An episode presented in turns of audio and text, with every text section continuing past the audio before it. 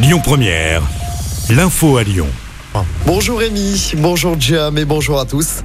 Il n'y aura pas de vote demain à l'Assemblée nationale sur l'abrogation de la réforme des retraites. Quoi qu'il se passe, la présidente de l'Assemblée, Yael Braun-Pivet, l'a dit ce matin sur RMC. C'était pourtant l'un des derniers espoirs des opposants à la réforme.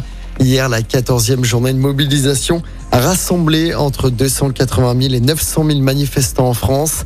C'est le plus faible niveau de participation depuis le début du mouvement social.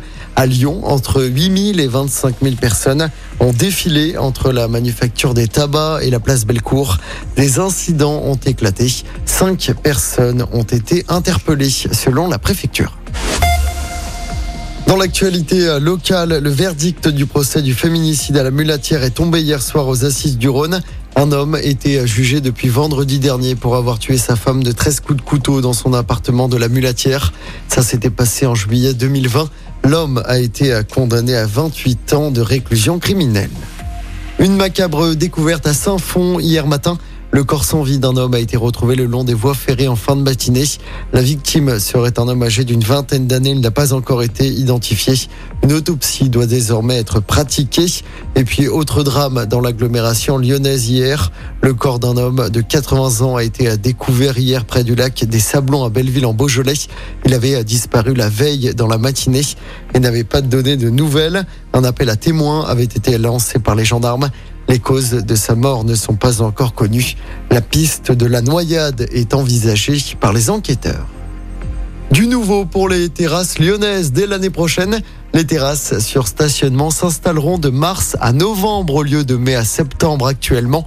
Une nouvelle réglementation qui prévoit d'aligner la saisonnalité des terrasses de restaurants et de cafés sur stationnement sur celle des terrasses sur trottoir.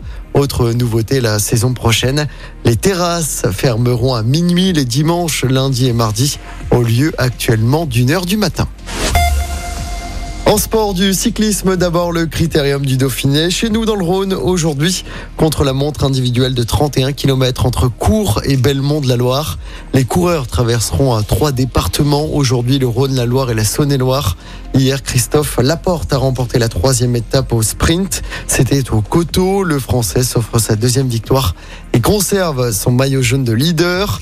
Et puis en tennis, la démonstration du numéro 1 mondial à Roland Garros, Carlos Alcaraz, a surclassé Stefanos Tsitsipas hier soir en quart de finale.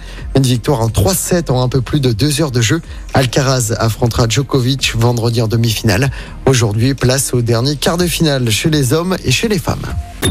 Écoutez votre radio Lyon Première en direct sur l'application Lyon Première, lyonpremière.fr et bien sûr à Lyon sur 90.2 FM et en DAB+. Lyon Première